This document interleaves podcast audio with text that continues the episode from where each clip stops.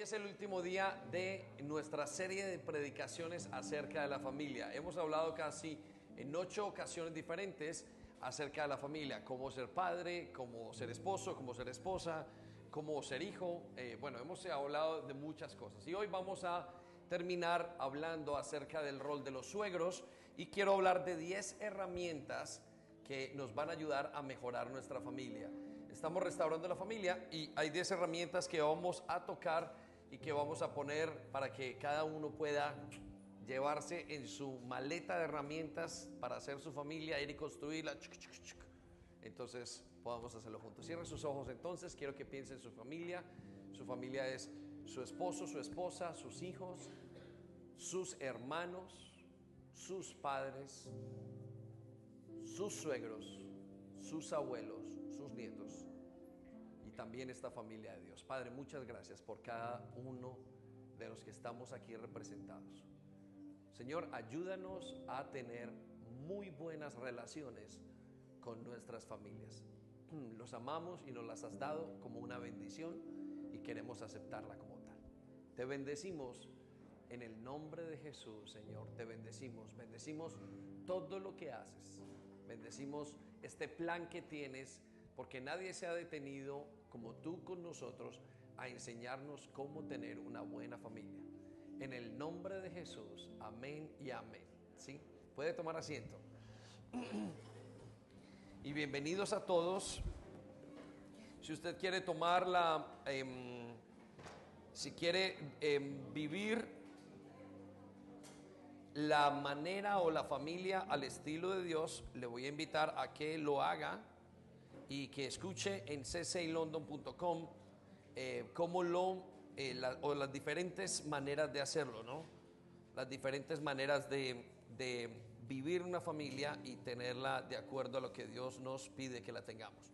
Muy bien, em, vamos entonces hoy rápidamente a ver Hebreos capítulo 8, versículo 5. Vaya conmigo a Hebreos capítulo 8, versículo 5. Y vamos a leerlo y mire lo que dice. Ese ha sido nuestro texto base durante todas las semanas que hemos ido predicando. Y, y quiere decir esto, yo quiero que usted lo traslade a su familia. Este versículo es, habla de en la construcción del de el, tabernáculo del templo de Dios. Y nos sirve para que nosotros podamos entender y comprender acerca de nuestra familia. Hebreos capítulo 8, versículo 5 dice, ellos sirven dentro de un sistema de adoración. ¿Quiénes son ellos? Nosotros, la familia. Servimos dentro de un sistema de adoración. El mejor sistema de adoración que hay es la familia. Quiero que necesito llevarlo y quitarlo de la mentalidad de que la iglesia es el primer sistema de adoración, el primer grupo, la primera organización. La primera organización, el primer sistema de adoración es la familia. La familia es el lugar donde se hace alabanza, donde Dios levanta y recibe toda la adoración. Debe ser nuestros hogares. Y creo, sin temor a equivocarme en este momento, que la iglesia ha venido a ser el primer lugar en estos momentos porque las casas, las familias han perdido los roles y han desdibujado todo lo que hay. Por eso la iglesia tiene que entrar o Dios nos regala a la iglesia como una gran familia para restaurar nuestros hogares, ¿sí? Para aprender cómo ser esposo, esposa, hijos, padres, en fin. Ahora, mire lo que dice en esa siguiente parte del versículo, eh, acerca, hablando de lo mismo, dice que es solo una copia o una sombra del verdadero que está en el cielo. Nuestra familia, la familia, es una copia de la verdadera familia que hay en el cielo. Es decir, nosotros debemos de reflejar lo que hay en el cielo, el diseño principal. ¿Cómo lo sabemos? Mire lo que dice, pues cuando Moisés estaba por, eh, estaba por construir el tabernáculo, la familia, la iglesia, Dios le advirtió lo siguiente, y quiero que sepa que esto se lo advierte a usted el día de hoy. Dios, asegúrate de hacer todo según el modelo que te mostraré aquí en la montaña. Quiero que cambie la palabra Moisés por el suyo. Asegúrate de hacer el modelo de tu familia aquí en la tierra de acuerdo al modelo que Dios nos muestra en el cielo. ¿Cómo lo podemos ver? a través de la palabra de Dios. Podemos observar cómo es un papá, cómo es una mamá, cómo ser esposos. Vamos a observar un sinnúmero de ejemplos que nos van a ayudar y vamos a tener entonces unas buenas familias. De hecho, me atrevo a decir esto, que si no vivimos nuestra familia terrenal con los principios de Dios, entonces nuestra familia no va a tener el éxito que tiene que tener. Por eso eh, hemos pasado por varios de los roles que tenemos y hoy quiero que terminemos la serie de predicaciones hablando acerca del el rol de los suegros y de las nueras y de los yernos. Vamos a hablar en ese momento porque también hay que entenderlo y es un rol muy importante. Y vamos a ver cómo la cultura de este mundo nos ha enseñado a no hacerlo. Eh, vamos primero, antes de, o antes de continuar, vamos a ver capítulo 26 de Levíticos, versículo 42. Y quiero que entendamos esto desde ese punto de vista. es Dios hablándole a sus hijos. Y dice, entonces me acordaré de mi pacto con Jacob. Piensen esto, me acordaré de mi pacto con Jacob. Me acordaré de mi pacto con Isaac. Y me acordaré con mi pacto con Abraham. Dios está diciéndole al pueblo que Él se va a acordar de pactos que hace con, con Dios, con sus hijos de la primera generación, aun cuando se muera, dice, me voy a acordar del pacto que he hecho con tu papá, con tu abuelo y con tu tatarabuelo. ¿Sí? Quiero que piensen eso. Mire qué bonito es Dios. Dios se acuerda de las promesas que le hizo a mi papá, a mi abuelo y a mi tatarabuelo, si hubieran sido creyentes. En este caso lo va a hacer con usted. Quiero que piensen sus hijos.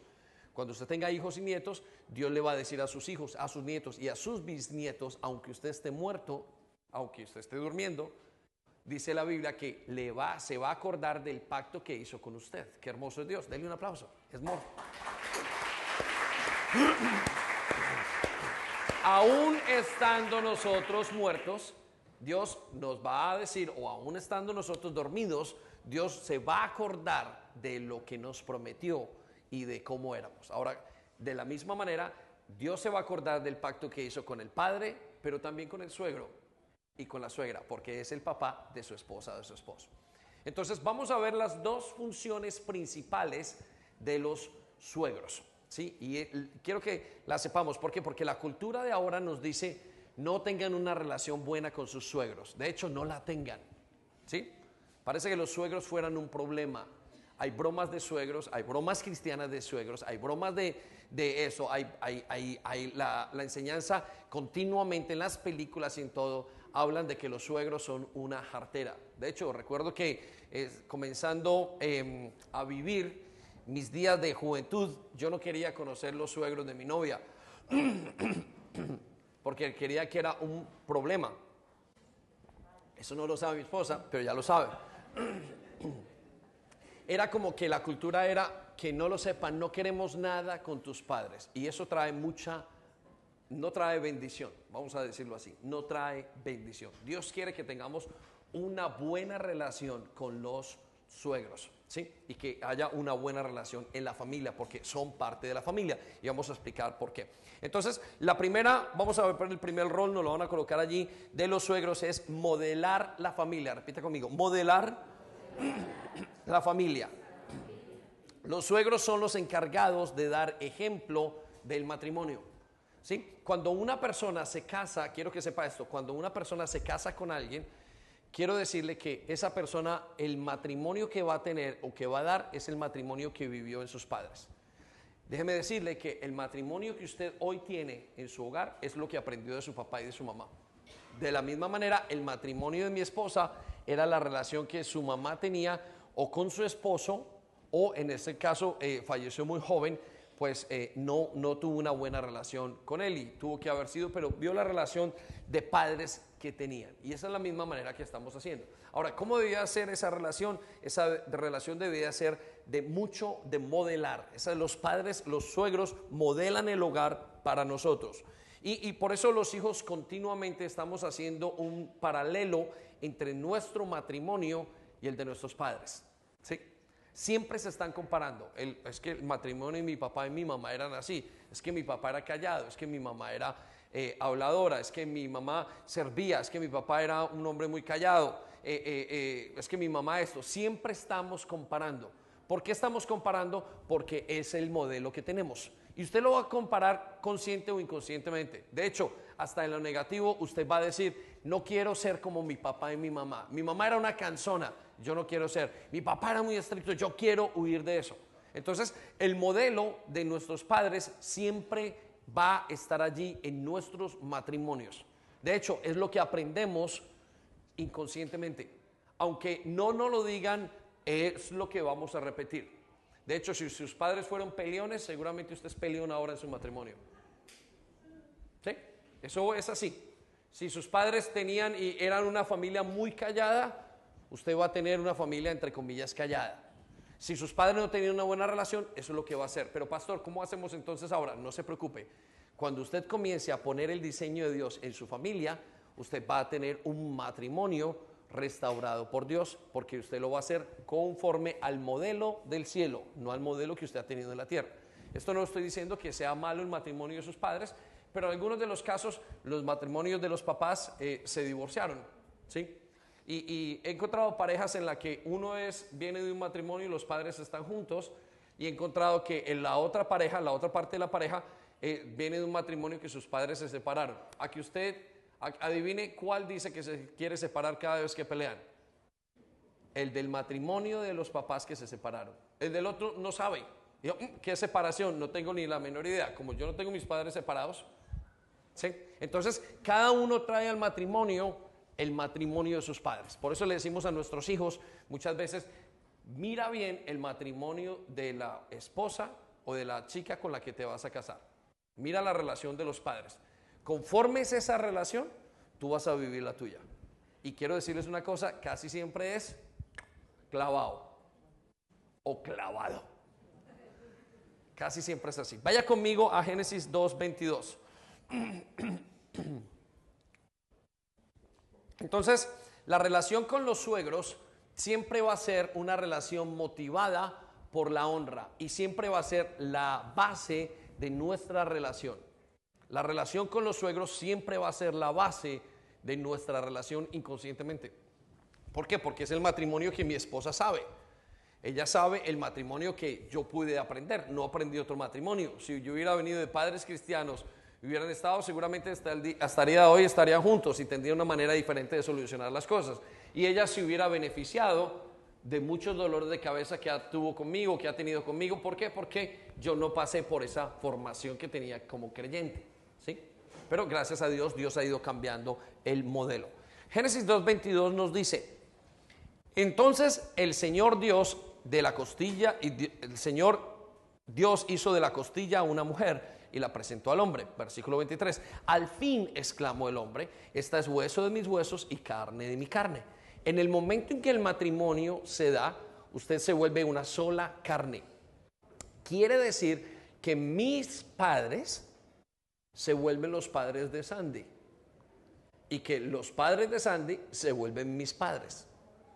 Esos son mis nuevos papás. Qué bueno que Dios nos da nuevos padres. Sin embargo, algunos los ven como unos enemigos por la cultura que tenemos. Y no es así. Verlos así es incorrecto. Usted tiene que ser el mejor amigo de sus suegros. Necesita estar, ¿por qué? Porque ellos son el modelo que usted va a tener. En el momento en el que Sandy esté mal con su mamá, ella se desestabiliza y está mal conmigo. Por eso la relación es tan importante. Ahora, vuelvo y digo, todo el mundo dice afuera, no tengas relaciones buenas con tus suegros, no les creas, no los mantengas bien, no tengas una buena relación. Mire, quiero decirle una cosa, la base de la relación entre esposo y esposa es el amor. Yo la miro a ella y estoy enamorado. Y la miro y, la deseo como mujer, como todo es mi esposa. Uno ve a los hijos y los desea porque son hijos. La sangre tira. Uno ve a los hermanos y aunque sea, hay algo que lo conecta. Pero a los suegros no se tiene esa relación con los suegros, sino que con los suegros yo tengo que trabajar y honrar esa relación. Entonces no es una relación que salga de manera natural, es una relación que tiene que salir a manera de cultivar, a manera de entregar y de fomentar esa relación, ¿sí? Pero no estamos diciendo que usted tenga que vivir con sus suegros. Lo que estamos diciendo es que usted debe de tener muy buenas relaciones con sus suegros. que son muy importantes para usted. Pero pastor viene y la señora no deja y no descansa y esto son muy importantes. ¿Por qué? Porque son parte de la estabilidad. ¿Cómo está? Son el modelo de la familia. Así es que suegros necesitan tener buenos matrimonios. Porque sus hijos y sus nueras o sus yernos van a ver ese matrimonio. Eso es donde ellos van a agarrar. Y van a decir, uy, como tu papá, no, no, no, no me digas. Yo quiero ser diferente porque es el modelo. O podrán decir, uy, como tu papá, súper chévere. Yo así quiero que seas tú. Vaya, aprenda de su papá, ¿no? Entonces, eh, dice en el versículo 24, eh, esto explica por qué el hombre deja a su padre y a su madre. Los hijos no salen de casa, no deben de salir de casa a los 16, 17 años. Los hijos deben de salir de casa para entrar en una relación. Vuelvo y lo digo, los hijos no deben de salir de casa bíblicamente para hacer cualquier cosa y vivir la vida y aprovechar y probar si le gusta un hombre, le gusta a una mujer y no, aunque a veces tienen que hacerlo. Deben de salir de casa porque la casa es una preparación para el matrimonio. ¿Estamos? Entonces, cuando yo preparo a mis hijos para el matrimonio, si yo he preparado mi relación bien, ya estoy listo para ser padre y estoy listo para ser suegro. Entonces, esos hijos están listos para entrar en la siguiente relación. Quiero que piensen eso, no quiero que sea duro, bueno, yo tuve que salir, hemos salido a estudiar, hemos salido a trabajar, hemos salido a cualquier cosa o nos sacó una crisis del hogar, lo que sea. Pero lo que quiero decirles es cómo se hace correctamente en estos momentos y usted vaya teniendo la visión de lo que va a hacer. Entonces, el rol de los padres es, de los suegros, es dar ejemplo de familia. Eh, eh, dicen jóvenes que dicen, yo quiero ser como mi suegro. Mi suegro tuvo una casa a los tantos años, así quiero ser yo. Mi suegro quiso esto, yo quiero hacer de esa manera. Mi suegro, mi suegro, mi suegro, mis suegras. ¿Por qué? Porque son modelos. Cuando usted piensa que sus suegros son sus enemigos, hay algo equivocado en sus relaciones. Ahora, hay relaciones que, suegros que no están bien, para esto hay que estar muy bien emocionalmente. Y padres, quiero que sepan esto, necesitan trabajar en su vida íntima, su carácter con Cristo. Aunque ustedes sean creyentes, hay suegros que son supremamente tajantes, o hay suegros que son de una manera, o, hay suegros que lo admiten todo. Y esto no es lo que nos está diciendo el Señor. Estamos hablando de una buena relación. Hay suegros que admiten que sus hijos estén en sus casas, las novias, los novios. Eso está totalmente equivocado. ¿Por qué? Porque usted es la manera como ese hijo va a ser el día de mañana la relación con los demás. Así es como va a fundamentar su matrimonio. Por eso es tan importante que usted entienda cómo es la relación que tiene que tener y cuál es su papel. Sus ojos están viendo y los hijos quieren tener un mejor matrimonio que el suyo. Y eso es importante. ¿Qué padre no quiere que uno esté mejor, que sus hijos estén mejor que uno? Por supuesto, todos queremos, ¿cómo quisiéramos que mi hijo Andrés tenga un mejor matrimonio que el que yo tuve?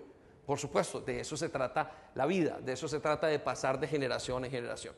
Quiero llevarlo entonces a la segunda función de los suegros y es enseñar cómo vivir. Repita conmigo, enseñar cómo vivir. Padres, suegros, aprovechen cada momento para mejorar, porque cada momento es una enseñanza para sus hijos. Cada momento y cada cosa es una manera de hacer las cosas. Recuerdo en medio de una discusión en casa, mi padre pone la mano en la mesa súper duro, ¡pa! Y tiembla la mesa. 10, 20 años después, inconscientemente, no, sé de dónde vino ese pensamiento, en medio de una discusión, pongo la mesa súper, la mano en la mesa súper duro, tembló la mesa. Días después me puse a pensar, y ¿de dónde me salió esa reacción? La aprendí en mi hogar. Los padres son los que enseñan, los suegros son los que enseñan a sus hijos. Recuerde, somos lo que hacemos en el hogar. Entonces yo encuentro que hay mujeres que que eh, eh, se ponen, a, ponen al esposo y, lo ponen a escoger entre la mamá y ella. O tu mamá o yo, le dicen. Pero aquí no hay cabida para las dos, no hay dos reinas en esta casa. Y es un error. ¿Sabe por qué? Porque siempre va a ganar la mamá. Aunque el marido le diga, sí, lo hacemos como tú digas, en el corazón hay algo que es una fuerza, que es como un imán que lo une sobre la mamá. Entonces, la cultura que es, tu enemiga es tu mamá, tu suegra. Pero no es así. La mamá tiene que ser la amiga. La suegra tiene que ser la amiga. El suegro tiene que ser el amigo, el esposo. ¿Por qué? Ya viene la razón. Porque los padres, los suegros son los que me van a enseñar. Hay gente que dice, yo quiero hacer un matrimonio nuevo, nada que ver con tu familia. Quieren genuinidad. Lo que hay es detrás una pared de orgullo muy grande. No invente la rueda. Ya hay una persona que sabe y conoce a Sandy todos los años y la ha creado durante los, últimos 30 años. De ellas que yo tengo que aprender de esas señoras que tengo que aprender cómo manejarla. La mamá de uno sabe cómo, qué lo enfada, qué no lo enfada, sabe la dieta. Mira, hay mujeres que dicen, vaya que le cocine su mamá.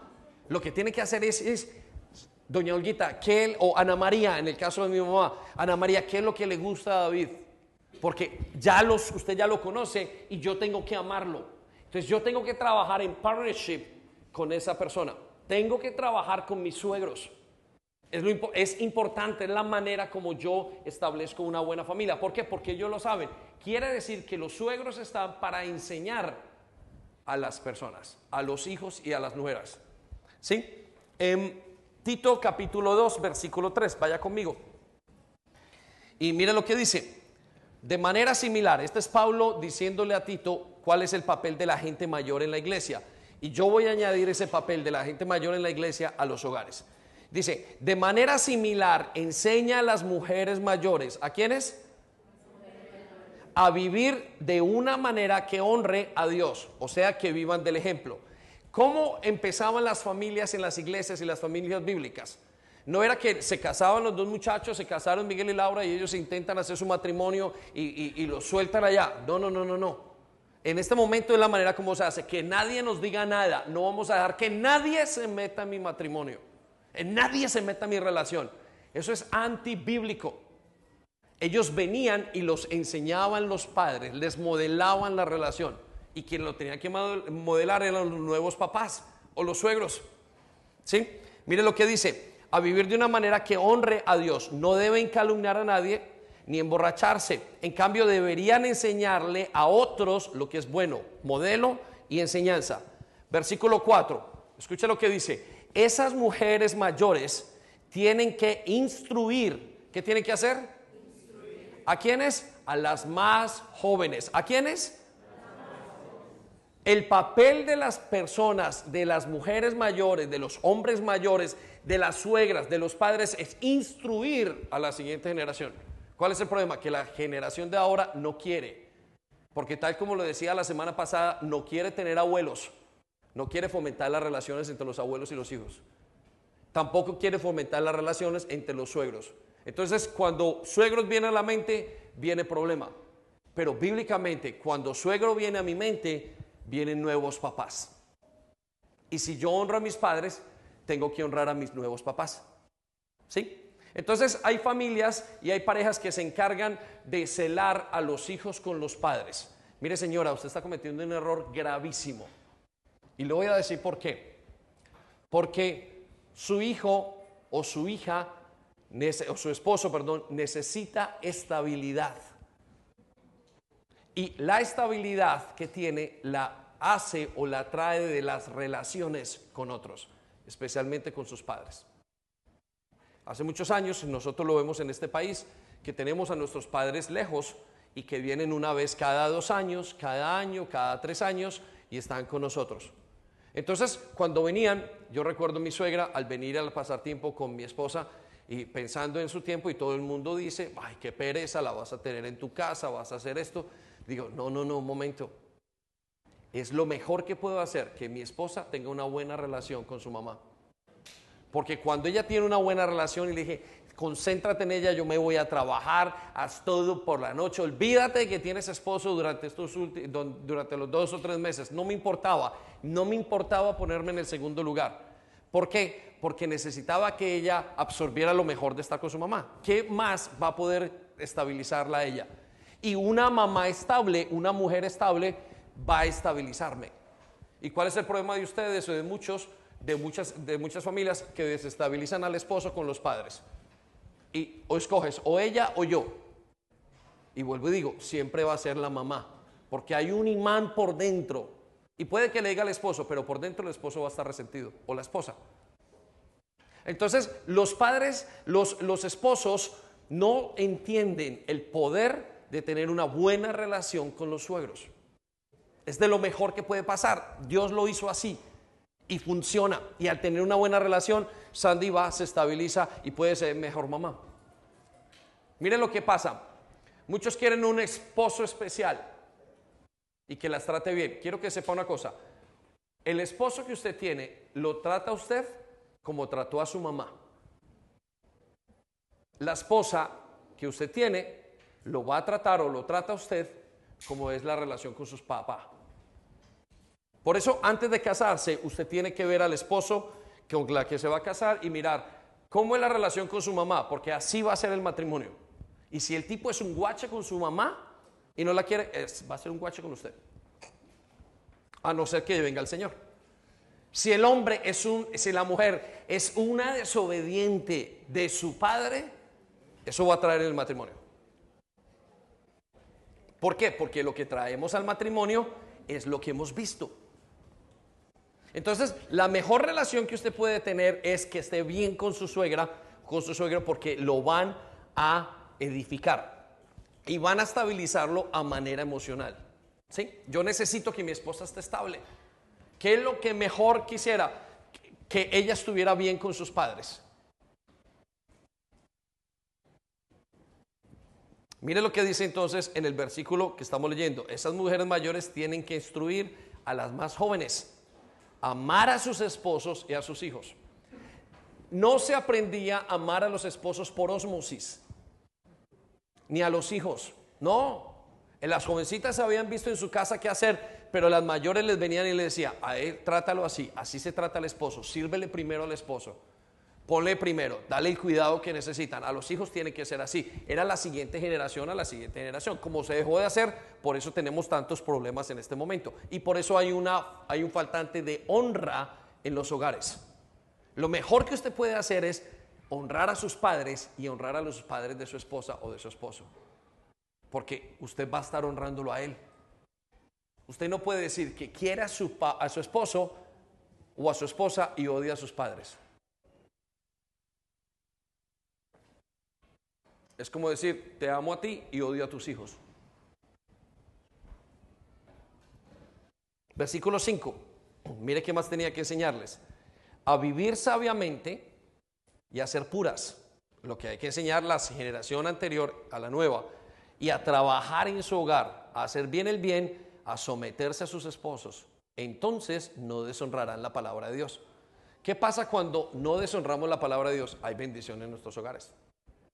Entonces, recuerde, los dos modelos o los dos modelos, las funciones más importantes de los suegros es ser modelo de matrimonio, modelo de hogar, modelo de padres y ser maestros, enseñar cómo son las relaciones, enseñar cómo vivir la vida.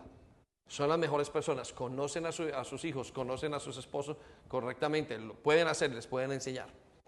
Muy bien, quiero que piensen esto. Entonces, haga una pausa y piense en sus suegros, cómo es la relación con ellos. ¿Qué dice usted? Cuando usted habla mal de sus suegros, está hablando mal de su esposo o de su esposa. Lo está insultando. Esa señora cansona que es tu mamá, lo está insultando. Eso no es bíblico. Tiene que hablarle bien porque le está hablando de sus padres. Es importante que tengan esto en cuenta. Piense, ¿qué ha pasado en la relación? ¿Es una buena relación? ¿Necesita mejorar? Y usted se tiene que aliar con esa persona para hacer eso. ¿Quiere decir eso que usted tiene que entrar y permitir? No, hay, ciertas líneas que son muy importantes y que necesitan ser establecidas, pero la cultura tiene que ser continuamente de honra. ¿Cómo te honro? ¿Cómo llevo mejor? ¿Cómo puedo estar? ¿Cómo puedo hacer para que tu familia esté muy bien? Aunque vengan a verte, vengan, eh, una de las mejores de los puntos de cambio en la vida de mi esposa y en mi vida fue cuando nuestros padres vinieron para estar un momento con nosotros. Y esa relación regeneró muchísimo beneficio para nuestra relación. Entonces quiero que piensen en eso. Muy bien, voy a llevarlo entonces a los yernos y a las nueras. El rol de los yernos o de las nueras, primero que todo es honrar.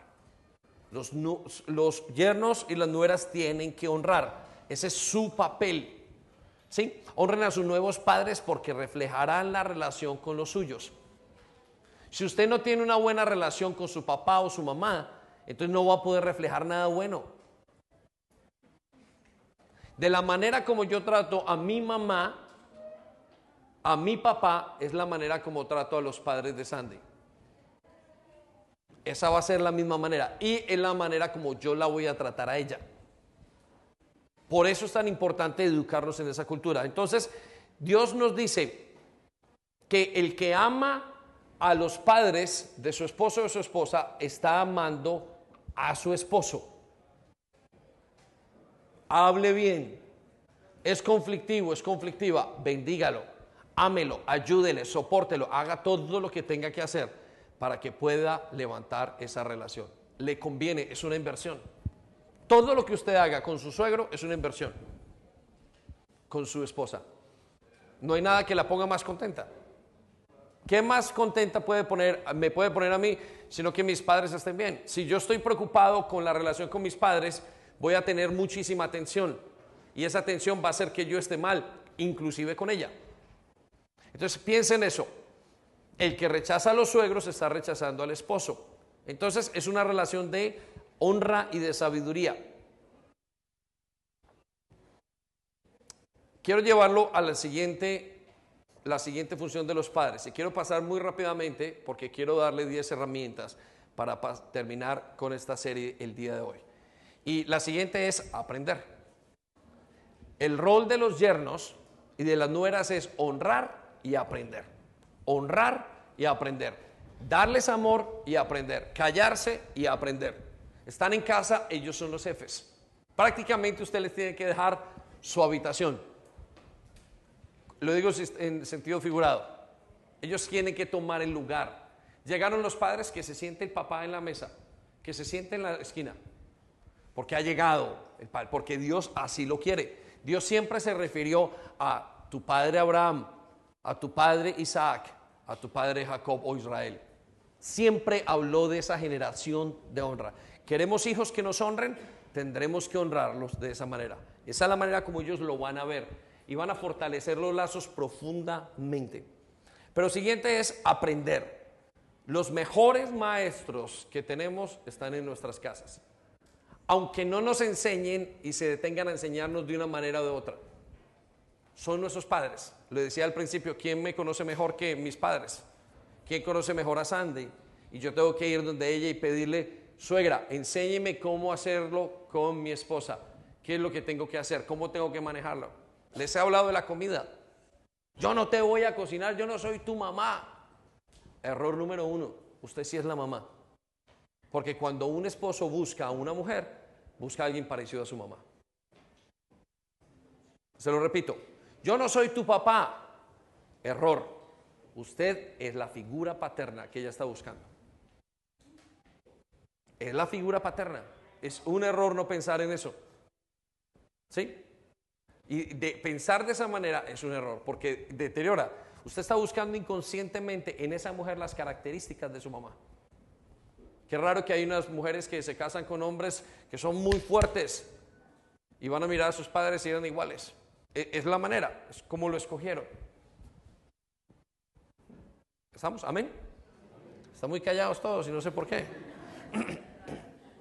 Muy bien, entonces los yernos aprenden cómo se mantiene la pareja. Se inspiran en los logros de los padres y suegros. El yerno y la nuera siempre está pensando, mi suegra hizo esto, ¿cómo voy a hacerlo? Y se está comparando. Y se está comparando para hacerlo mejor. Tiene que compararse para hacerlo mejor, para alcanzarlo. ¿Sí?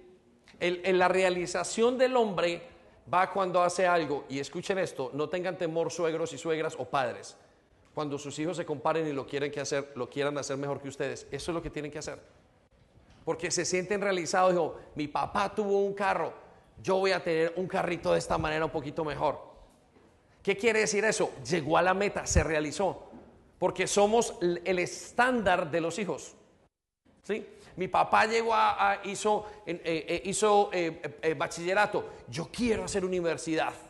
Él no está haciendo ninguna cosa. Ahí es, ahí es muchos de los problemas de los suegros y los padres se sienten mal porque inconscientemente están compitiendo, quieren hacer esto. No es así, esa es la manera. Claro, hijo, sube más allá y comienza en mis hombros. ¿Para qué? Para que puedas llegar más lejos de lo que puedes llegar. Ese es el plan. La familia tiene que irse mejorando. Usted no alcanza a mejorar la primera, usted mejora, las familias mejoran cuando están en la segunda y en la tercera generación. ¿Por qué? Porque ya no tienen que aprender. Las finanzas la aprendió la primera generación, la pasó a la segunda, a la tercera. En la tercera ya, en la primera aprendieron a no gastar, a, gastar bien o a no gastar mal. En la segunda aprenden a ahorrar. En la tercera se compran la casa. Es una cuestión de generación en generación. ¿Sí? Los pastores tienen hijos y los primeros son de una manera, los siguientes cuando ellos lo refinan son mejores, la siguiente generación es mucho mejor. Es el plan de Dios. Es un plan de enseñanza. La enseñanza es en casa. Es el diseño como Él lo hace. Entonces, los errores se, se, contrastan con los errores que van delante de ellos. Los padres dicen, los esposos, mire, esto es lo que me pasa. Tito 2, 3, vamos al mismo versículo que estábamos viendo. De manera similar, enseña a las mujeres mayores a vivir de una manera que honre a Dios. No deben calumniar a nadie, emborracharse. En cambio, deberían enseñarles a otras lo que es bueno. Esas mayores, esas mujeres mayores tienen que instruir a las más jóvenes a amar a sus esposos y vivir sabiamente. ¿Sí? Aprender de los padres. Entonces, quiero que nos detengamos un momento y piensen en esto. ¿Cómo es su rol? ¿Qué dice usted de sus suegros? ¿Cómo se refiere a ellos? ¿Quiere tener suegros? Hay gente que preferiría no tener suegros por no querer honrar, porque obviamente tienen que haber dos personas mandando y le hacen al esposo o a la esposa continuamente la vida imposible. Y esto no es lo que Dios quiere. Porque mire lo que dice la última, la última parte. Esto no deshonrará la palabra de Dios. Dios no quiere eso. Dios quiere que mejoremos nuestras relaciones. Pastor, pero usted no sabe lo que yo vivo. Sí, puede que no lo sepa, pero quiero decirle que Dios le dará la solución y la manera de mantenerlo. Pero su trabajo es honrar. Como, como yerno o como nuera es honrar. Hablar bien, presentar, presentar regalos, tenerlos en casa, hospedarlos, porque eso fue lo que ellos hicieron con su esposo. Yo le tengo que estar muy agradecido a mi suegra de haber hecho y haber formado una mujer tan buena como la que tengo. Me hizo un favor, me la estaba formando para mí. Me estaba formando a mi esposa para que yo la disfrutara años después. ¿Cómo voy a creer que ella se convierta en mi enemiga? Al contrario, suegra, estoy súper agradecido y yo tengo que honrarla. Entonces vamos a hacer una pausa allí. Cierra sus ojos. ¿Dónde está? Piense en su relación con sus suegros. Piense en lo que vio en casa. Y si lo que usted vio en casa en contra de los consuegros o de los suegros que tenían sus padres no fue de honra, este es el momento de pedirle al Señor que lo perdone y que limpie porque trae maldición. La Biblia dice que honrar a padre y madre trae bendición de generación en generación. Y cuando usted deshonra a sus nuevos padres, está trayendo maldición. Gracias Espíritu Santo. Hoy yo te pido que en este momento entres en el corazón de cada uno, en la parte que cada uno tiene que luchar, donde sabe que tiene que cambiar. Y hoy inspires a un cambio positivo para mejorar. Donde no hay sabiduría, yo te pido que la des. Donde hay resentimiento, en el nombre de Jesús, haz algo. Y trae sanidad. Amén y amén. Quiero que sepa esto. Muchas personas sin saberlo tienen una maldición en su vida porque su suegro lo dijo o porque su suegra lo dijo. Conozco muchas familias que estuvieron con sus, eh, la, mamá de la mamá del hijo, eh, no la presentaron, hicieron las cosas mal y dijeron, vas a tener una vida desgraciada con ese hombre y en este momento están viviendo vidas desgraciadas porque su suegro, porque no tuvo la bendición de su suegro o porque no tuvo la bendición de su suegro. Recuerdo que sin saber y aprendiendo la vida cristiana, lo primero que hicimos nosotros cuando nos quisimos casar era llamar a pedir la bendición de nuestros padres. Llamé a pedir la bendición de mi suegra. En ese momento, porque ella estaba sola, y obviamente había fallecido el padre de Sandy. Y luego nos procedimos a llamar a mis padres, a pedir la bendición sobre nuestros hogares. Era muy importante, casi que no nos íbamos a casar si no tuviéramos esa bendición. ¿Por qué? Porque esa bendición iba a definir muchísimas cosas en adelante. Entonces quiero que piensen en eso. aquellas personas que no quieren tener una relación, que la quieren tener mal, a mi suegra y yo somos como el agua y el aceite y todo eso, necesitan cambiar su mentalidad. Porque la única manera de traer bendición a su casa es haciendo las cosas bajo el diseño de Dios. Amén. Muy bien, póngase de pie un momento.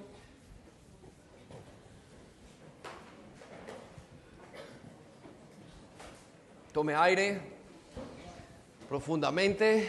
Señor, gracias. Te pedimos que inspires a los jóvenes, a los adultos y a los que estamos acá. Una nueva manera de vivir. En el nombre de Jesús. Levante sus manos bien en alto, ¿sí? Levante sus manos, tome aire. Muchas gracias, Señor. Démosle un aplauso, Señor, grande.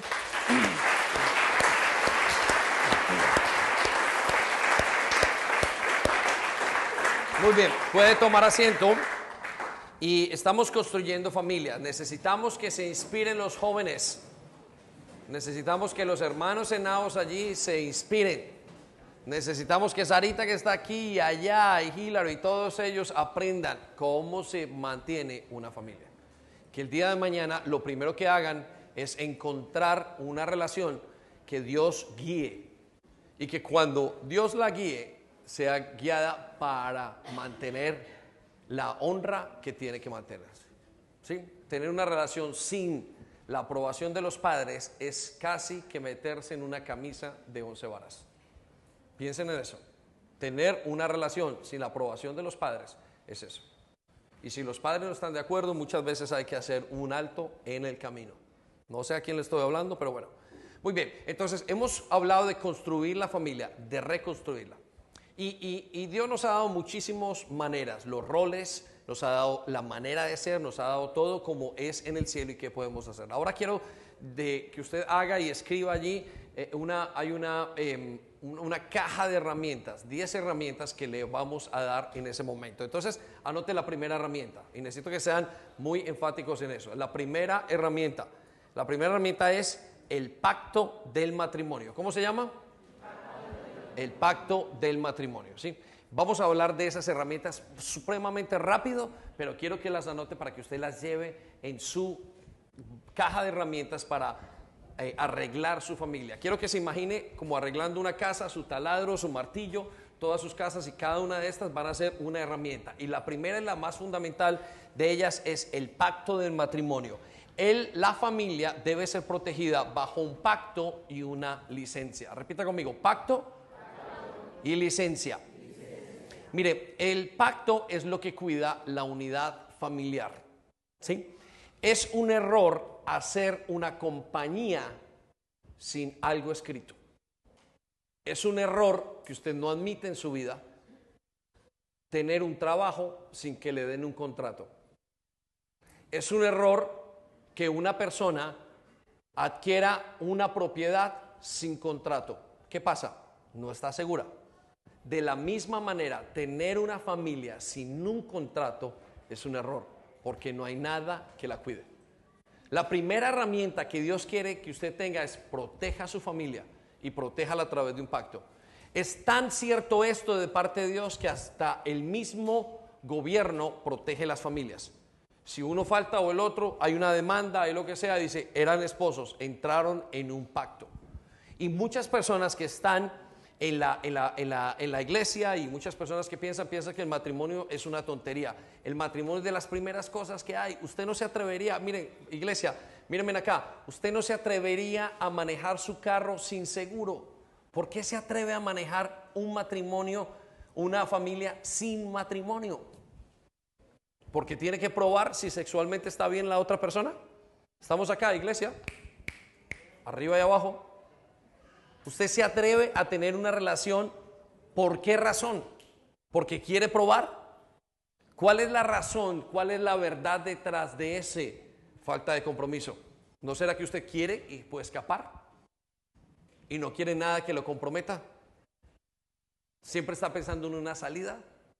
Entonces la primera herramienta que usted tiene que tener es el pacto. El pacto quiere decir yo me comprometo delante de Dios y delante de todo el mundo.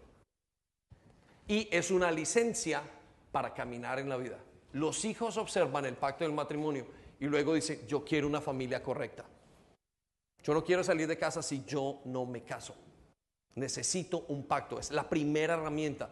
Es la póliza de seguro de su hogar. Es de lo que usted está haciendo. Es lo que va a cuidar su hogar. Ninguno de ustedes se plantea tener un pasaporte, estar en, una, en un país sin documentos, sin estar legal. Lo mismo es tener un matrimonio sin el documento del matrimonio, perdón, la familia sin el documento del matrimonio. Entonces, la legalidad, y Dios lo hizo, es la manera como Él protege el matrimonio. Es la manera como el ser humano que es de naturaleza sin compromiso. El ser humano no se quiere comprometer. Usted no se quiere comprometer con nadie. Los jóvenes no se quieren comprometer con el estudio. La gente no se quiere comprometer con sus hijos. La gente no se quiere comprometer con la vida. El matrimonio es una manera de decir me comprometo. Entonces, la primera herramienta que tiene, que tiene que tener. ¿Cuál es la primera herramienta? El matrimonio. Segunda herramienta, van a salir allí, el principio de autoridad. El principio de autoridad son los roles. Toda organización, toda empresa, toda familia que no vive por funciones termina en fracaso porque no tiene orden. Un equipo de fútbol que no tiene roles y funciones, en el que el delantero el día de mañana es el portero, y que el portero del día de mañana es la defensa, siempre pierden todos sus partidos. Eso no es nuevo para nadie. De la misma manera, un hogar donde el hombre no sabe su rol, la mujer no sabe su rol, no tienen el concepto de autoridad en su casa y no lo viven, viven en fracaso. Yo diría que uno de los problemas número uno en los hogares de peleas, de discusiones, son no saber los roles, son no saber cuál es el papel de cada uno pensamos que el mundo nos plantea esto, júntense en una casita, están jóvenes los dos, pónganse a hacer lo que quieren hacer, invéntese cualquier bobada que sale allí y listo. Y, eso es una relación. Eso no es una relación. Tiene que ser educada. Tienen que haber roles. Y a pesar de que los primeros dos o tres años la persona está bajo el efecto del sexo y bajo el efecto del, del efecto químico del gusto de, por la otra persona, quiero decir que tres años después, dos a tres años, se quita y se abren los ojos y dice, ¿qué hago yo con esta persona? Y ahí es donde empieza la etapa del acoplamiento. Por eso muchas personas que tomaron relaciones de vivir con alguien y no vivieron bajo los principios de autoridad, no tienen relaciones exitosas. Ahora, pastor, ¿qué hago? Comience a ponerlas. Miren, no la tenemos en casa. Bueno, mujer, haga el papel de mujer, no el de hombre. Hombre, haga el papel de hombre. Hijos, hagan su papel para que funcione la relación. Entonces, segundo es el principio de autoridad. Tercero, la comunicación. Repita conmigo, comunicación. Más fuerte, comunicación. Es la manera de expresar lo que pensamos y sentimos una de las fallas más grandes de cualquier familia, de cualquier organización y aún de la iglesia son los errores de comunicación. Por alguna manera pensamos que nuestras relaciones son por osmosis. Miren, mi mujer me regaña cada dos por tres. David, tú crees que me has dicho, pero lo tienes en tu mente. Somos una sola carne, y ella se acuerda continuamente. Y ella dice, tú crees que me dijiste. Y yo pienso que se lo dije. A veces se lo he dicho. Miren, es por falta de comunicación.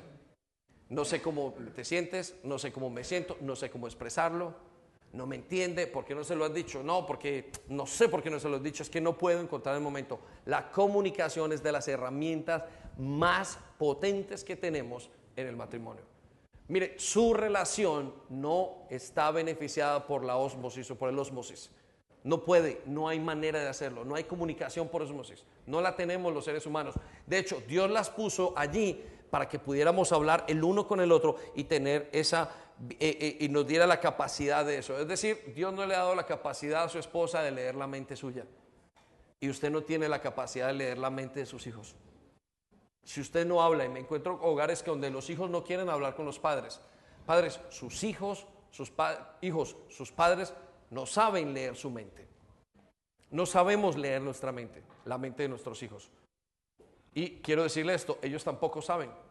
Las relaciones son tan cercanas en el hogar que uno piensa inconscientemente que la otra persona ya lo sabe, porque usted lo lleva pensando. Es una cosa inconsciente que pasa, por eso la comunicación es importante. Tercero o cuarto, el Shabbat. Repita conmigo, Shabbat. Pastor, ¿el día domingo o el día sábado? Le voy a decir, el día de que la familia cree lazos. La herramienta fundamental del Shabbat significa el día de descanso para estar con la familia y, con, y, tener un encuentro con Dios. La familia crea lazos, disciplina, amor, conocimiento. Es necesario que tenga un momento para hacer lazos. Y en un país como este no hay tiempo. Y, nos demanda muchísimo. Necesitamos tener tiempos juntos. La familia necesita tiempo juntos. ¿sí? Especialmente lo decimos acá, porque aquí entramos en una base de trabajo que es abrir camino y, las mañanas son muy tempranas, las noches son muy... Y, de repente se perdió en el tiempo la manera de tener familia. Y el día de descanso es importante, eh, eh, sea el día sábado, sea el día domingo, sea el día en el que usted se encuentre para hacer lazos con su familia. Necesita hacer lazos. Si la familia no se reúne, aunque usted diga, pastor, eso es muy claro. No, no es claro. Las familias no lo viven. Las familias no viven con un tiempo para estar juntos, para ver televisión juntos, para comer juntos. En este momento la sociedad nos ha mostrado y estamos en un sistema muy sencillo. Nada más Netflix. Un joven en una casa donde hay tres o cuatro jóvenes, de repente se desaparece todo el mundo y están viendo los televisores. En su casa las pantallas. No tengo nada contra Netflix. Sí, pero ¿qué hay? No hay familia. Antes estaba el televisor y se sentaban todos en la familia. Y, Netflix y la manera de ver televisión en todas partes cambió, eh, eh, cambió para siempre la manera de hacer familia. Y quiero que lo tengan en cuenta porque ese día de Shabbat o ese momento de Shabbat de descanso es muy importante para usted. Es una herramienta para usted. Y no funciona una vez, tiene que ser continuamente. Una vez cada semana, una vez cada tiempo, o todas las tardes, o todas las noches, pero necesita tiempo, necesita esa herramienta, es fundamental en su casa. Hijos tienen que aprender esta para ponerla. Quinta herramienta, la comida. Repita conmigo, la comida. Más fuerte, la comida.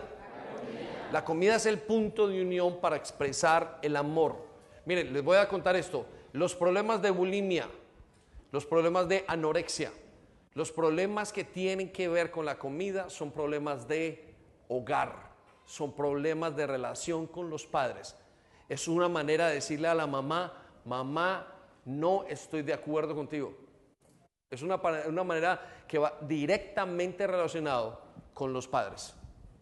Pastor, ¿cómo es eso? Sí, porque la comida es el momento donde la familia se une. Mire, en la comida se aprende a administrar, en la comida se aprende a gastar, en la comida se aprenden los horarios, en la comida se aprende todo. Un hijo que un día come una hora y otra otra hora y el día siguiente otra hora tiene una vida de desorden. Hay personas que comen, dicen, dicen, no, es que no me gusta. No es que no me guste, es que no lo aprendió en la relación con su familia. La comida es la manera como la mamá enseña a amar al esposo. Mire, esposas, tengo esto. Y escuchen lo que les voy a decir. Hay esposos que no se sienten amados porque su esposa no le prepara su, comida en la mañana. Y es el esposo el que lo hace. Y eh, la, motivación de no comer es, no me quiere. No, no es, no tengo tiempo, sabe que yo no cocino, no, no me quiere. Y hablen con sus suegros, porque su suegra seguramente le sirvió toda la vida la comida. Y cuando usted deja que su esposo se vaya, su esposo se va sintiéndose sin amar. ¿Por qué? Porque no. Y hay esposos que se ponen muy mal cuando sus esposas no le dan de comer. La comida es central, es una herramienta importantísima en su familia. Es el lugar de conveniencia. Mire, piensen esto. De las cosas esenciales para el ser humano está respirar, está hacer muchas cosas, dormir, hacer... Y la única que se comparte entre ellas es la comida. Usted se sienta. Entonces la comida enseña horarios, la comida enseña disciplinas, la comida enseña amor. Latinoamérica sirve así. Y saben, cuando los hijos aprenden a comer así, no se sujetan a nada. La comida también enseña, si usted no hace comida, entonces hay un problema de gasto. Usted está enseñando muchísimas cosas acerca de la comida. ¿Cómo come? Si come con cuchara, si come con esto, si come en desorden, si come todo el mundo en todas partes. Es una de las herramientas más importantes que usted tiene. Es la comida, ¿sí? La comida crea lazos, disciplinas, demuestra amor, todo. Entonces quiero que piensen eso, los puntos de comida en su casa. Sí, conozco gente que no cocina por un año. Y si les preguntase, digo, no me siento amado. ¿Por qué? Porque no tengo nadie que me cocine. Es la manera de dar amor. La santa cena de la iglesia es comida. Jesús dijo, recuérdeme cuando se sienten a comer juntos. No dijo recuérdeme cuando vengan a la iglesia, pónganse del látigo, hagan una cantidad de cosas, caminen. No, dijo recuérdenme cuando coman juntos. Y la comida no era un pan y, un, un pedazo de pan y un vino. La comida, la comida con la que tenía que recordar era una comida sabática, una comida de Pascua, era una gran comida que hacían el día de Shabbat. Miren, les cuento esto. El pueblo judío no fue destruido por una razón por el Shabbat y la comida. Porque el día del sábado los observaron tanto que los mantenía unidos en su fe. Los mantuvo unidos en su fe. Entonces quiero que piensen esto, comida. Es muy importante. Tiene que cocinar para sus hijos, tiene que cocinar para su esposo, tiene que crear un ambiente donde sea continuo, donde tenga eso, aparte de lo que hace en el cuerpo. Sexta herramienta, el descanso. Repita conmigo, descanso. Más fuerte, descanso. Las herramientas es la herramienta que energiza las relaciones. Necesito que entienda esta herramienta. El descanso es la manera de tener un nuevo comienzo cada día. A veces cuando usted está discutiendo necesita parar y descansar. A veces es necesario darse un espacio con su esposo, con su esposa, con sus hijos. A veces necesita que esos muchachos se vayan de viaje y vuelvan. A veces necesita el espacio de tiempo con un hobby. Conozco gente, escuchen esto iglesia, hombres que se han ido a escondidas porque ya no aguantaban más la presión de su hogar y se han ido a descansar. Yo no aguanto más, tengo que salir de este lugar. El descanso es hecho para descansar. ¿Sí? El descanso es hecho para, de alguna manera, aunque las familias nos hacen feliz, necesitamos espacio. Y hay gente que no quiere el espacio por la posesividad yo doy gracias por los tiempos que tengo eh, eh, de espacios en mi casa. No porque no quiera a mi esposa, no porque me quiera a mis hijos, sino porque eh, necesito descansar. Hay un momento donde necesito que apagar. Y eso es una herramienta importante en su vida. A veces esa herramienta nos dejan a nosotros el poder tener mejores relaciones, porque descansado piensa uno con, de una mejor manera, piensa uno suave, limpio. Entonces, Em, em, el descanso con el silencio o con tiempo o con espacio es importante. Es una herramienta para construir su familia. Deje descansar. Muchos de los errores que hemos cometido con los hijos es que no nos hemos dejado descansar. ¿Sí? Y la Biblia dice, no enfadéis a vuestros hijos. Y entonces los tenemos al punto, muchas veces el hogar o el esposo o la esposa. Séptima herramienta, el perdón. Repita conmigo, perdón. Es el aceite que sana las heridas. Quiero que piensen esto y lo he dicho muchas veces. Las personas que más tenemos que perdonar no es el Señor que me abusó hace 50 años. No es el que me robó en la, casa. No es el jefe que me la tiene montada. La persona que usted más tiene que perdonar es su familia. ¿Por qué? Es su esposa. La persona que más tengo que perdonar es a mi esposa. La persona que más tengo que perdonar es a mis hijos. ¿Por qué? ¿Porque son malos? No, porque son las personas que más tiempo permanecen con nosotros. A mayor tiempo juntos, hay más asperezas. Y como nos tenemos tantas asperezas, necesitamos perdonar a las personas que están en nuestra familia. Iglesia, necesita perdonar a su esposo todos los días, a su esposa todos los días. Todos los días le va a fallar. Todos los días va a hacer esto. Y hay muchos hogares que se acabaron porque le faltó perdón. Pero ¿por qué lo vuelvo a perdonar? Pero es que ese es el matrimonio. Tiene que perdonar 70 veces 7. Otra vez perdonar, otra vez perdonar. Tiene que perdonar continuamente. El perdón es de las herramientas más eficaces que hay en el matrimonio. Usted la necesita, no solamente por la otra persona, es una herramienta en usted. Es como si usted tuviera en su caja de herramientas una, un, un, tarro y en el tarro es perdón y usted todos los días después de que terminó está durísimo y usted se quita la grasa. Es el aceite que sana las heridas. Y tiene que comprarlo en Screwfix, en, en, en B&Q, en todo eso, y tiene que traer perdón y traer perdón. Y gástese libras de perdón. Los que trabajan en obras tienen que llevarse una cantidad de cosas para limpiar y para desengrasante. Ese es el perdón. Es necesario el perdón dentro de la familia. Y el perdón se utiliza con la familia. La familia es la que más nos decepciona, es la que más nos daña, es la que más nos hace pasar dolores porque nos forma, porque son diferentes, porque estamos haciendo cosas que no sabíamos hacer antes, porque las estamos haciendo juntos. El perdón quita las heridas y nosotros estamos llenos de pecado y de situaciones. Entonces, perdón es una de las herramientas. Si usted no cree que tiene que perdonar, está en la olla. Quiero decirle que en cero coma usted está hasta arriba de presión por no perdonar. Todo el mundo necesita perdonar y necesita perdonar a sus padres, a su esposo o a su esposa, finalmente necesita perdonarse a usted mismo. El perdón debe ser aplicado en su propia vida. ¿Sí? Es necesario para mantener una, una, una eh, eh, familia sana. Es necesario, colóquela en su caja de herramientas. La octava herramienta es la disciplina, el mejor invento para enfocar a las personas. Miren, vivimos en una sociedad donde creemos que amar es tener placer o dar placer. Es una sociedad hedonista, es una sociedad que cree que amar es simplemente, entonces tenemos a nuestros hijos y si está contento, feliz. Si ese hijo está pasándola bien, si está entretenido, si ese hijo tiene su celular a un lado, si ese hijo tiene todo, ese hijo va a estar bien. Está equivocado. Esta sociedad está equivocada usted tiene que tener una familia para formar. Repita conmigo, formar.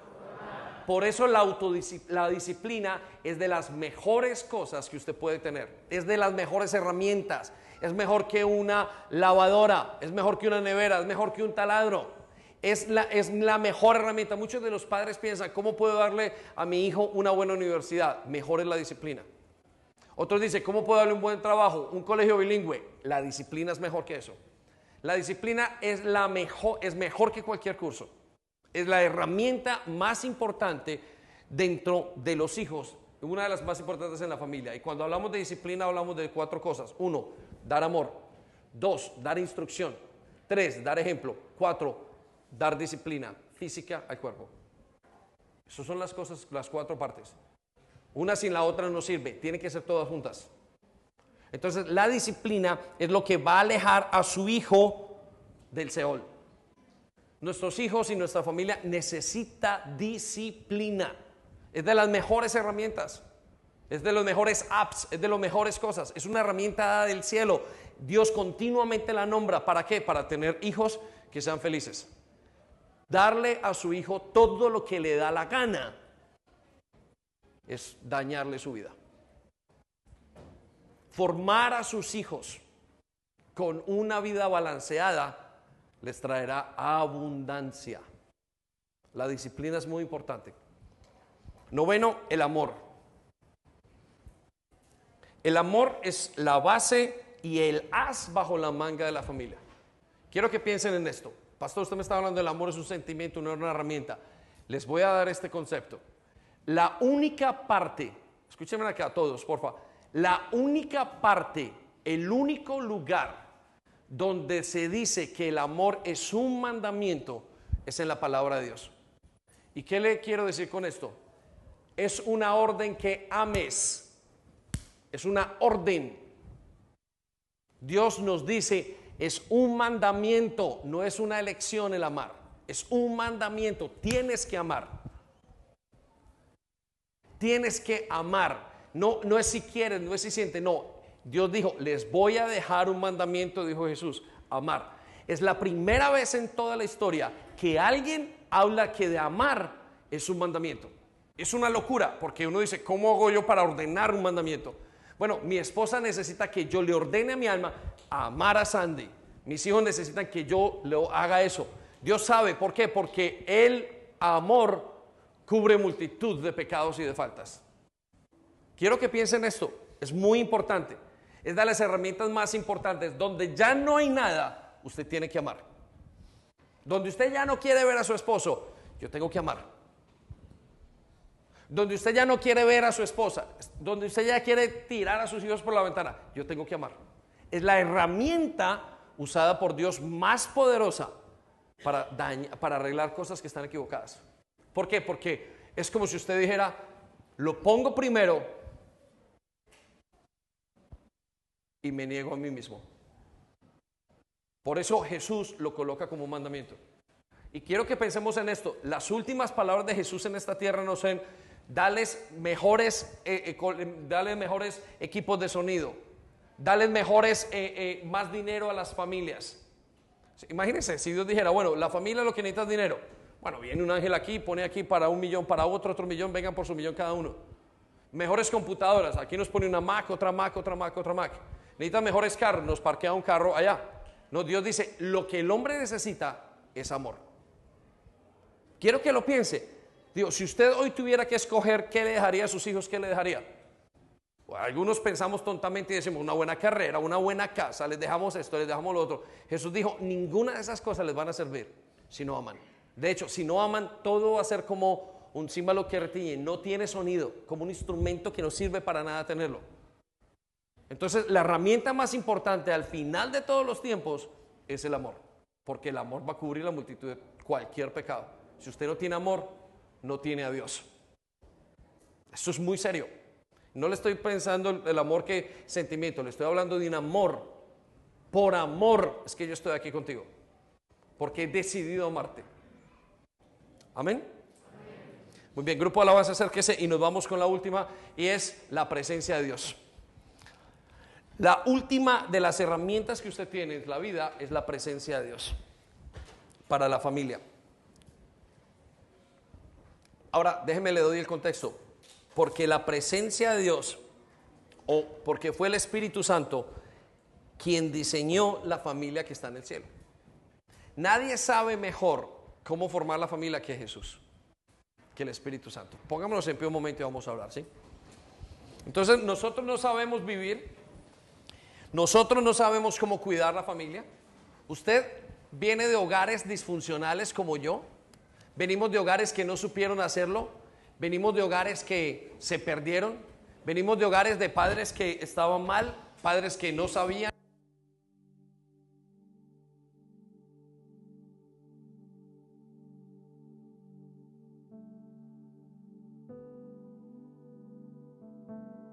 No crea que yo estoy mejor que ustedes. Todo el mundo está en el mismo nivel con Jesús. Todo el mundo está en el mismo nivel. Pero ¿qué dice Jesús? Vengan que yo los voy a hacer descansar. Jesús dice, yo les voy a restaurar su familia. De hecho, Dios no es el Dios de mi protección como nos gusta. La gran mayoría de nosotros oramos, Dios protégeme, porque nos sentimos desprotegidos. Dios provéeme porque necesitamos provisión diaria. Pero pocos entendemos que Dios es el Dios de las familias. Si usted quiere conocer un título muy grande, y yo diría de los primeros títulos, Dios, el Dios de las familias. Usted no va a saber hacerlo. Usted no sabe cómo ser familia. Porque venimos tan lejanos del sistema de Dios que nos inventamos cualquier cosa. Usted se pone hasta a vivir con su novio. Y empezamos relaciones que no son hacemos una cantidad de errores y luego nos quejamos y le echamos la culpa a la persona que está con nosotros, sin saber que hemos sido nosotros los que no sabemos construir. Pero lo buena noticia es que Él sí sabe y que si yo hoy le permito y le doy libertad al Espíritu de Dios, que es lo que está haciendo, y todo el esfuerzo que hace continuamente es, déjame entrar y te ayudo a formar tu familia. Déjame entrar te ayudo a formar. Yo te voy a guiar. Yo te voy a ir mostrando cómo se hace, cómo es un papá, cómo es una mamá, cómo es un esposo, cómo es un hijo. Recuerdo que antes de tener a Gabriela, Dios me había dado los tres varones que tengo y nos permitió la última hija, pero me dio mucho miedo antes de tenerla. Y yo, ¿cómo voy a traer un hijo a este mundo? al, ya tenía una conciencia de creyente y podía hacer una comparación con la desgracia que vive el mundo con lo que se vive acá. Y Dios me dijo, no dejes de hacerlo, porque yo soy el Dios de las familias. Yo paso a la siguiente generación. Dios dijo, multiplica la tierra. Él es el Dios de la familia. Está más interesado en nuestra familia que en nuestro trabajo, porque sabe que es la estabilidad nuestra. Mire, como pastor puedo resolver cualquier problema o muchos problemas, más bien. Pero cuando estoy con mi mal con mi familia, siento que no resuelvo nada. Siento que el día se me va. No soy capaz, no lo hice. Y sé que muchos jóvenes que tienen mala relación con sus padres no prosperan porque no están bien con sus familias. La familia es su vida. Por eso Dios es el Dios de la familia. Muchos se han debilitado por una separación. El dañar la familia los dejó mal. Otros se debilitaron porque se le alejaron sus hermanos, sus hermanas. Y estamos ante un reto muy grande porque el mundo entero nos está diciendo, no hagas una familia como la que dice la Biblia, invéntate una cualquiera. Y hoy más que nunca vemos más divorcios, vemos más enfermedades y vemos más enfermedades mentales. Déjeme decirle, si hubieran buenas familias, no viviríamos lo que estamos viviendo. Su estabilidad viene desde adentro, desde su familia. Y Jesús lo sabe. Por eso hace que usted entre a la familia de Dios. Entonces, quiero invitarle a que le deje la libertad al Espíritu Santo. Que hoy le diga, Espíritu Santo, necesito que entres. Mire, jovencitos, Jonathan, niñas que están ahí arriba, Brian, jovencitas de este lado, cuando se casen, cuando comieran vivir, necesitan hacerlo bien, porque les va a traer bendición. Formen familias diferentes.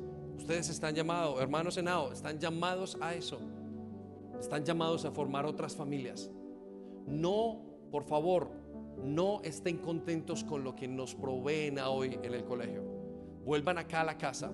Es más difícil de armar una familia aquí, pero es duradera. Padres, sepan que ustedes están impactando hasta la siguiente generación, dos y tres generaciones después. Van a ser mencionados si lo hacen bien. Hasta cuatro generaciones necesitan estar. No lo tomen lightly, como dice, como se dice en inglés, suavemente. No, ese es muy serio. Lo que son ahora es lo que serán después y lo que serán sus hijos. De, de hoy depende el matrimonio dentro de dos generaciones de sus nietos. Lo acompañará la bendición de sus abuelos. Lo acompañará la bendición de sus tatarabuelos. Pero también lo pueden acompañar las maldiciones de sus tatarabuelos. Por eso necesita formar una familia bien. Pero Dios quiere ayudarnos porque Él es el Dios de la familia. Me temo decirles esto, me temo no, sé que será así. Quiero saberlo. Cuando estemos en la presencia de Dios, todavía estaremos en familias. Porque es el modelo que hay en el cielo. No crea que vamos a ser todos unos desconocidos como un estadio de fútbol. Estaremos en familias. Y este es nuestro entrenamiento. Quiero que se despoje de toda carga familiar. Quiero que perdone. Le quiero invitar a que coja esas herramientas, que se llene de amor. Jóvenes que vieron a sus padres estar en tanta dificultad, desechen eso. Y dígale, Señor, ¿cómo puedo tener un mejor matrimonio? Jóvenes que hemos visto que sus padres les hemos dado malas influencias, es el momento de cambiar y dejarse influenciar por Dios. Cierre sus ojos donde está Espíritu Santo, te pedimos perdón pedimos ayuda, pedimos fortaleza. Nos declaramos como personas que están conscientes de que no saben tener una familia. No sabemos ser hijos. Hay hijos que mantienen en batallas con sus padres campales en sus hogares y no lo entienden por qué. Hay padres que mantienen esas batallas de control con sus hijos. Hay esposas que luchan por sus esposos la atención cuando tienen la atención de Dios. Hay hombres que luchan en este momento por ser personas en su casa cuando ya Dios les ha dado la autoridad. Hay jóvenes que están luchando internamente y dicen, no quiero tener un matrimonio, me da miedo casarme. Hay muchas cosas que están pasando en nuestras mentes en este tiempo sobre todo, donde parece ser que la familia no es importante, pero para ti la familia es el centro. Para ti la familia es el lugar, es el nido. Para ti la familia es el todo. Las sociedades han pasado, las carreras han pasado.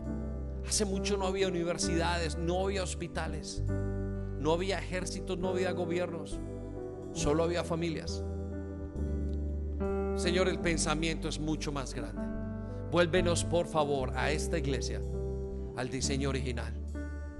Yo te pido en el nombre de Jesús que ahora sueñe esta multitud que nos escucha ahora, que te escucha a ti, que sueñen los jóvenes que están en el segundo piso, los de acá, que los ancianos sueñen con ver a sus hijos y a sus nietos y los vean con éxito, éxito bíblico, que se sueñen los que tienen hijos pequeños, viéndolos crecer, casarse y llevar una familia mejor que ellos.